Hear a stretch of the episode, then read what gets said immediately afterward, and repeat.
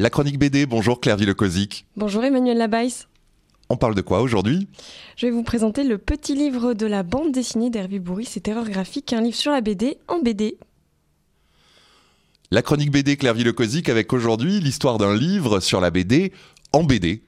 On dit qu'on n'est jamais aussi bien servi que par soi-même. Eh bien, Hervé Bourris et Terreur graphique l'ont prouvé avec ce petit livre jaune qui retrace l'histoire de la BD des origines à nos jours.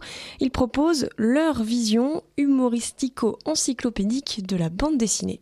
On trouvait intéressant que ce soit des auteurs qui racontent l'histoire euh, du médium euh, qu'ils utilisent. Mais euh, forcément, quand on fait ce genre de livre, nous, on ne peut pas être exhaustif.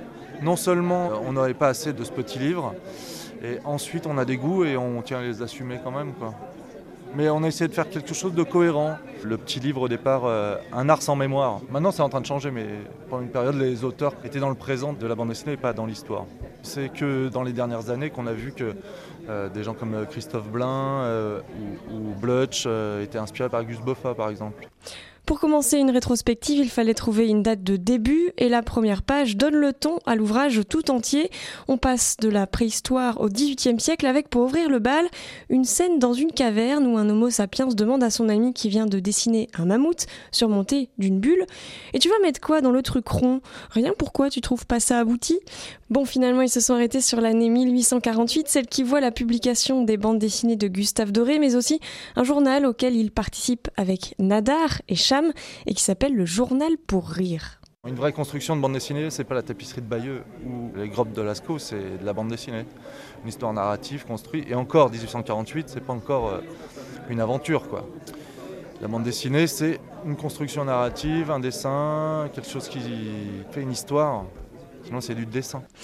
Les pages suivantes sont plus sérieuses, chacune sont des mines d'informations et des occasions de rire. On apprend par exemple qu'un autre Gustave, Verbeck, c'est son nom de famille, a écrit en 1903 la première BD à contrainte puisqu'elle était lisible à l'endroit comme à l'envers. Alors des anecdotes, il y en a tellement que c'est dur de pas toutes vous les raconter.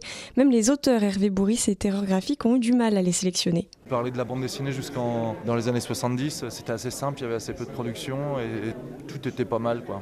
Le plus dur c'était euh, l'époque moderne en fait, de parler de ce qui se passe euh, depuis les années 80 parce on était né après. Aujourd'hui, il y a 5000 titres par an. Il y a forcément des démarches commerciales qui sont euh, différentes. Le système a changé. Les gens ont un point de vue plus capitalistique de tout. Les éditeurs euh, ont changé. Et qu'il y a beaucoup, beaucoup d'auteurs de bande dessinée.